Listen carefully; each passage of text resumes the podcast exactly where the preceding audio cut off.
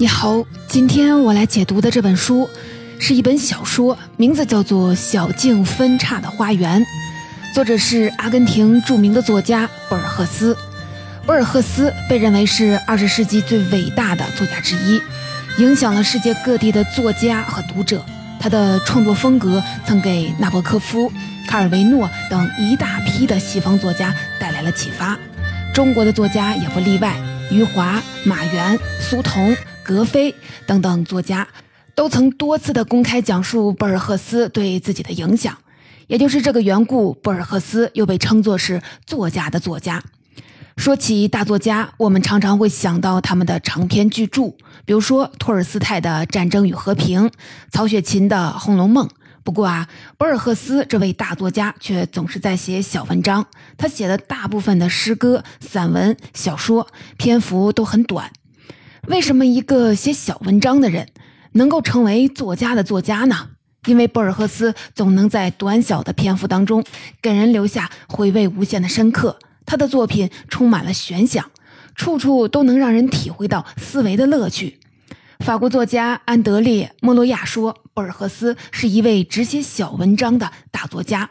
小文章而成大气候，在于其智慧的光芒、设想的丰富和文笔的简洁。”像数学一样简洁的文笔，智慧的光芒，丰富的设想，简洁的文笔是博尔赫斯的创作特色。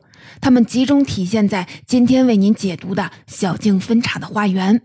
这是博尔赫斯最有代表性的作品之一。这部作品是短篇小说，只有几千字，出自博尔赫斯在一九四一年出版的同名短篇小说集。他讲述了中国的于准博士在第一次世界大战中给德国人当间谍的故事。听上去，这像是一个侦探小说，一部只有几千字的侦探小说，还要体现出智慧的光芒、丰富的设想、简洁的文笔，真的能做到吗？别着急，咱们就开始今天的解读。今天的解读主要有三部分。第一部分，在进入小说之前，我们简单了解下博尔赫斯的生平，他都给后世留下了什么重大的影响？这些内容能帮助我们更好地理解他的作品。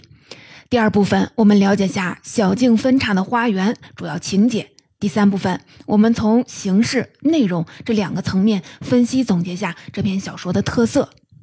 首先，我们先来看看博尔赫斯是个怎样的人，带来了什么重大的影响。博尔赫斯的全名是豪尔赫·路易斯·博尔赫斯。一八九九年，他出生在阿根廷首都布宜诺斯艾利斯。他的父亲有英国血统，于是博尔赫斯从小就接受英文教育，阅读了大量欧洲文学名著。他尤其喜欢英国文学。一九一四年，博尔赫斯跟着家人去了欧洲。他先是在日内瓦读完了中学，一战结束后又在剑桥接受了大学教育。他原先在阅读当中得来的经验，与这段时期的生活日常融为一体。欧洲的历史、哲学与艺术逐渐的变成博尔赫斯的生命养料。这段经历也让他能够开放的心态面对欧洲文化。博尔赫斯的文化立场为拉美文学的后来者树立了榜样。拉美裔作家略萨说。对拉美作家来说，博尔赫斯意味着与某种自卑心理的决裂，因为这种心理妨碍作家去接触某些题材，把作家囚禁在了狭小的乡下天地里。略萨的意思是，尽管15世纪以来拉丁美洲就被纳入了欧洲人的视野，受到欧洲文化的影响。但是晚近的拉美作家都以这段殖民历史为耻，不能大方地处理拉美和欧洲之间的关系，总是抱着拉美的地方性搞二元对立，最后呢反而把自己的文学格局变小了。我们来继续的说回到年轻的博尔赫斯，一九二一年，他结束了在欧洲的漫游，回到家乡布宜诺斯艾利斯，同时呢，他也带回了当时在欧洲盛行的现代主义文学思潮。两年后，博尔赫斯出版了自己的第一部诗集《布宜诺斯艾利斯的邀请》。此后的十多年，他的身份一直都是诗人。直到1935年，他的短篇小说集《恶棍列传》问世，人们这才知道，原来诗人博尔赫斯还是一位小说家。二十世纪四十年代是博尔赫斯小说创作的高峰期，这期间他先后出版了小说集《小径分岔的花园》、杜撰集《阿莱夫》。博尔赫斯的小说名篇多数都出自这三个集子。二十世纪五十年代以后，他的作品被翻译成法语和英语，影响力也扩展到了欧洲。这一时期，各种重量级的文学奖项也纷至沓来。一九六一年，博尔赫斯与塞缪尔·贝克特一起被授予福门托奖，这个奖是六家国际出版社联合设立的。一九七一年，他获得耶路撒冷文学奖。一九七九年又荣膺塞万提斯文学奖。其实啊，博尔赫斯还曾连续十多年获得诺贝尔文学奖的提名，但却一直与这个奖无缘。有人认为这也许和博尔赫斯当时的立场有关，但他的文学成就并未因此而失色。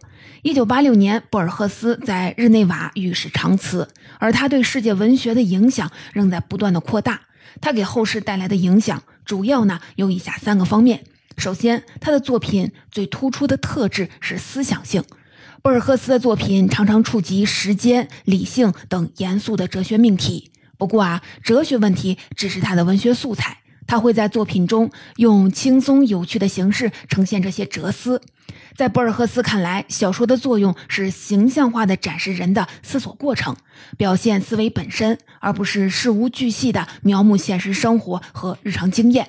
所以啊，博尔赫斯非常的排斥长篇小说。在他看来，长篇小说往往会变成生活史与社会史的书写。他还说，写作长篇小说是把一个可以用几分钟就说得完全明白的想法扩展到五百页稿纸上的胡闹。单看博尔赫斯对长篇小说的看法，他并不是一个公正的评论家。那些伟大的长篇小说也不会因为他的偏见而失色。不过呢，他的小说理念以及他所追寻的小说艺术，确实影响了一大批后来的创作者。简单来说，博尔赫斯对小说艺术最大的贡献在于，他模糊了虚构与真实的边界。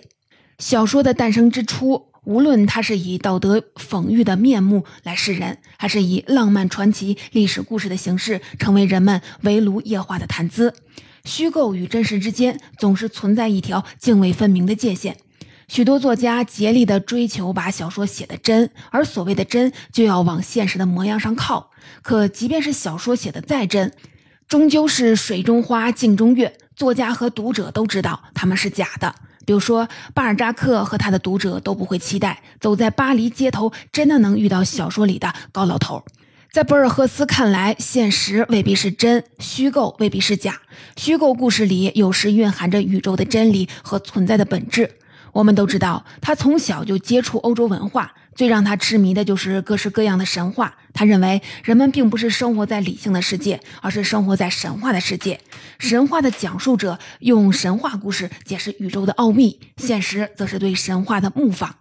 在博尔赫斯的心目当中，小说就是现代神话。在他看来，艺术源于现实这样的理论并不成立。相反呢，现实模仿艺术，小说向人类揭示了世界的本源。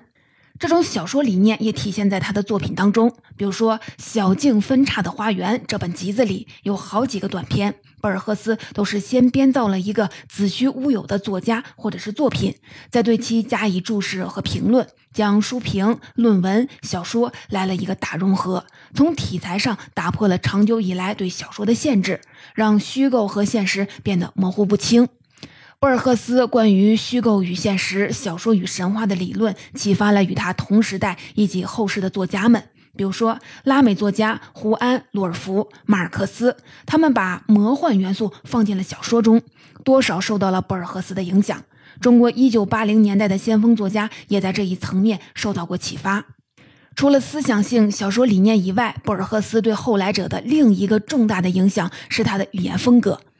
不过呢，这种影响更多的发生在西班牙语世界。略萨说，西班牙语先天是一种洋洋洒洒的语言，情感充沛，但不够简洁有力。所以啊，西班牙语世界有伟大的诗人、小说家，但鲜有伟大的哲学家。而博尔赫斯以一己之力改变了西班牙文学的文风，赋予了它凝练的品质，让它更适合表达深邃的思想。西班牙语世界以外的读者恐怕很难领略到博尔赫斯文体的奥义，这当然啊有点可惜，却并不妨碍他成为一个世界性的作家。了解完博尔赫斯的生平，他对后世的影响，接下来我们就一起走进小径分岔的花园。这篇小说呢很短，但如果不了解相关的背景，读起来会比较困难。今天我们会一边的讲故事，一边为你讲解博尔赫斯这样写的用意及精妙之处。小径分叉的花园一开篇就说，有个名叫利德尔哈特的历史学家写了一本欧洲战争史。根据这本书的记载。英军的十三个师原本计划在一九一六年七月二十四日对德军塞尔蒙托邦防线发动进攻，后来推迟到了二十九号。利德尔哈特解释说，推迟是因为滂沱大雨延误了英军的攻势。文中又说，对于这件事件，青岛大学前英语教师于准提供了新的说明。这段介绍听起来煞有介事，很像是一篇论文的引言。但如果有人真去检索利德尔哈特欧洲战争史和青岛大学前英语教师于准，就会发现这段话其实是编造的。博尔赫斯为什么要编造一场不存在的战役呢？它的目的就是模糊小说文体的边界，引导读者重新思考什么是真实，什么是虚构。我们稍微的展开一下，说说博尔赫斯对真实的理解。理论家认为，我们所知道的历史只是一种说法，而不是确定的事实。博尔赫斯的看法跟这个观点啊有点类似。在他看来，真实并不是绝对唯一、不证自明的存在。我们生活其中的现实世界并不享有对真实的垄断权。小说和虚构作品也可以构成一种真实的存在。所以啊，他才要在文体上打破固有的刻板印象，用论文、书评这样的文体写作小说，让真实与虚构融为一体。我们来回到小说开头刚结束，文中的叙述就转入了侦探小说的模式，用于准的第一人称视角讲述。于准这位青岛大学前英语教师，在一战期间是德军的秘密间谍。一九一六年的七月，就在英军准备进攻德军的塞尔。蒙托邦防线之前，于准的间谍身份暴露了。英国方面派出了一个名叫理查德·马登的密探，他正前往于准的住处，准备将其抓获。听到这儿啊，你可能会觉得有点奇怪：一个中国英语教师怎么会跟德国人扯上关系呢？博尔赫斯并不是乱写的，他的写作态度非常的严谨，这一点我们从于准的人物设定当中就能看出来。我们都知道，自从1897年德军在胶州湾强行登陆以后，那时的青岛就成了德国实质上的殖民地。1919年一战结束以后，在巴黎和会上，协约国与与会代表决议，把德国在青岛的特权移交给了日本，这才结束了德国对青岛的占领。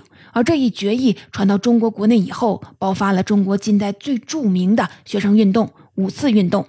正是在这层历史的背景下，青岛大学英语教师于准才可能跟德国人扯上关系。另外一边，为英国效力的密探理查德·马登是爱尔兰裔，也就是说，他和于准一样，都是殖民地的属民为宗主国政府来服务。我们仔细的解读这些设定，并不是为了解读博尔赫斯的政治立场，而是想让你看到阅读博尔赫斯的作品的乐趣，常常就散落在这些看似无关紧要的细节当中。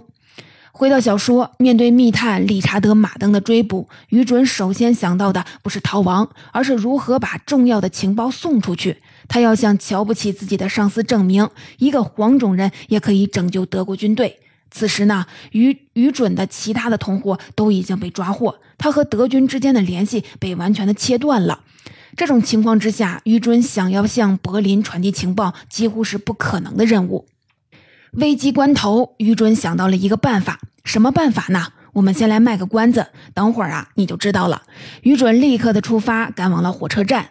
坐上了八点五十分开往阿什格罗夫村的火车，抓获他的马登紧随其后，但慢了一步，只能坐下一班九点三十分的列车。这样一来，于准就为自己赢得了四十分钟的时间。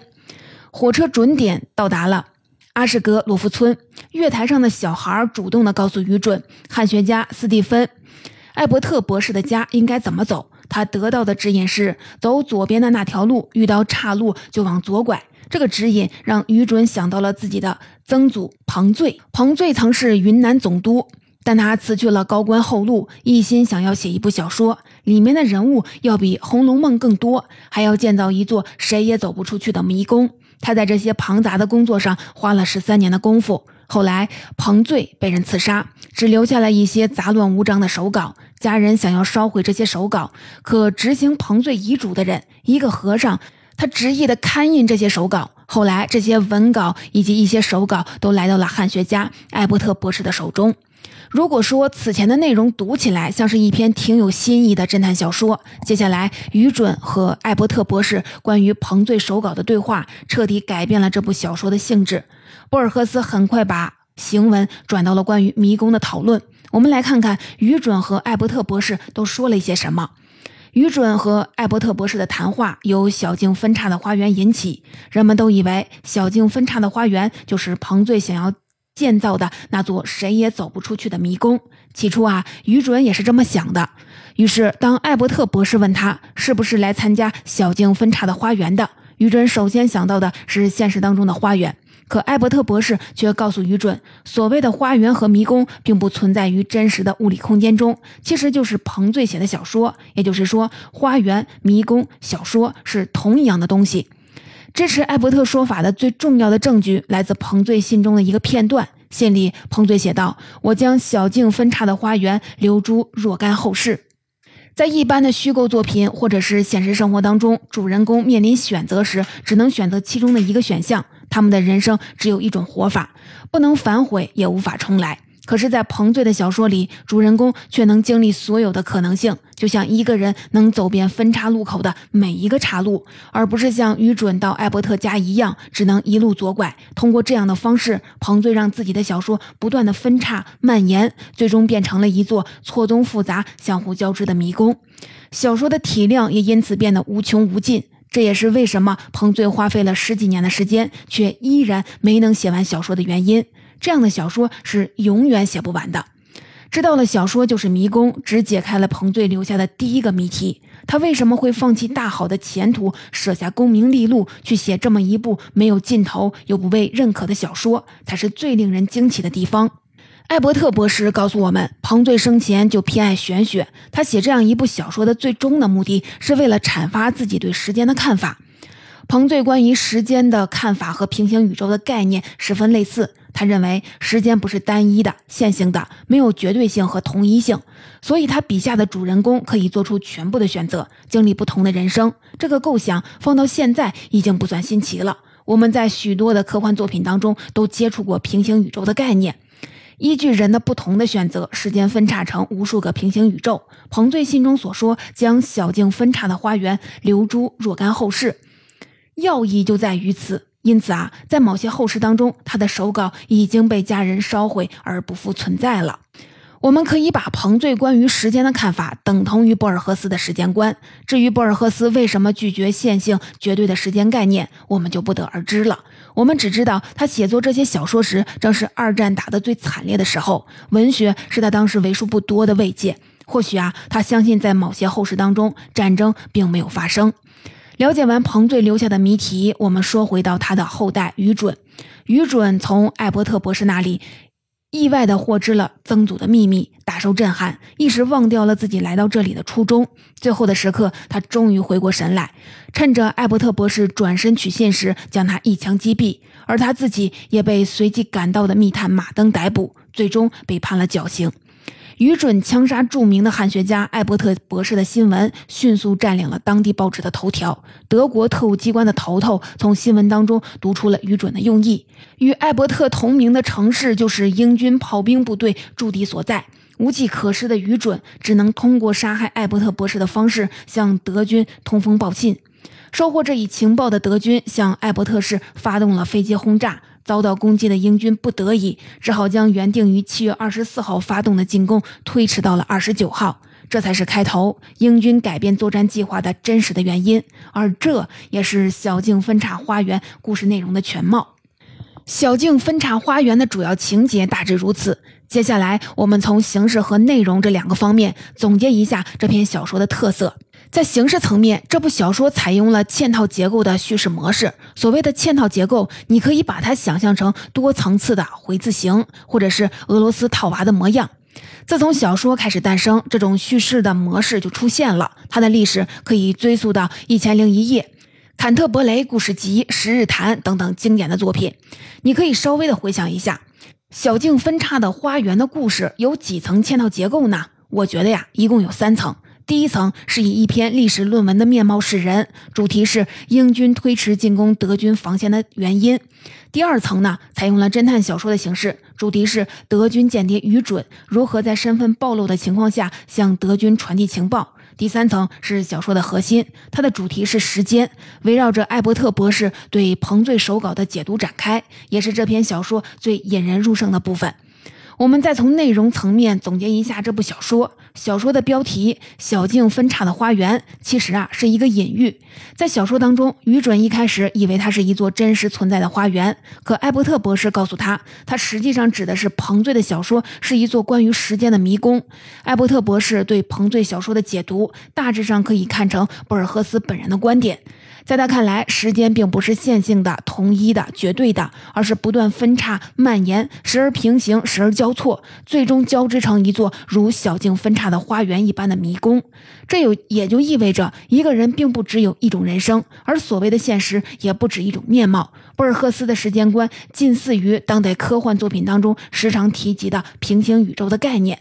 如果你看过博尔赫斯的作品，就不会对他的时间观感到陌生了。博尔赫斯为什么这么热衷于探讨时间问题呢？对此，他本人从没有正面的回答过。不过，我们可以从思想史和文化史的角度稍微的分析一下。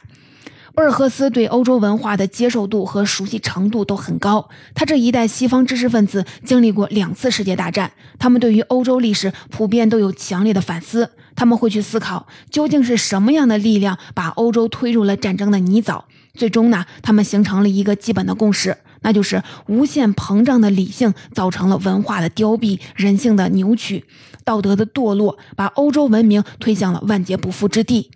用德国社会学家马克思韦伯的话来说，理性统治下的现代社会最基本的特征就是祛魅，就是以科学和知识的名义，将一切神秘的、神圣的事物全部消解，留下一个明晰而确定的现实世界。这样的世界不仅有些乏味，而且使人失去了敬畏之心。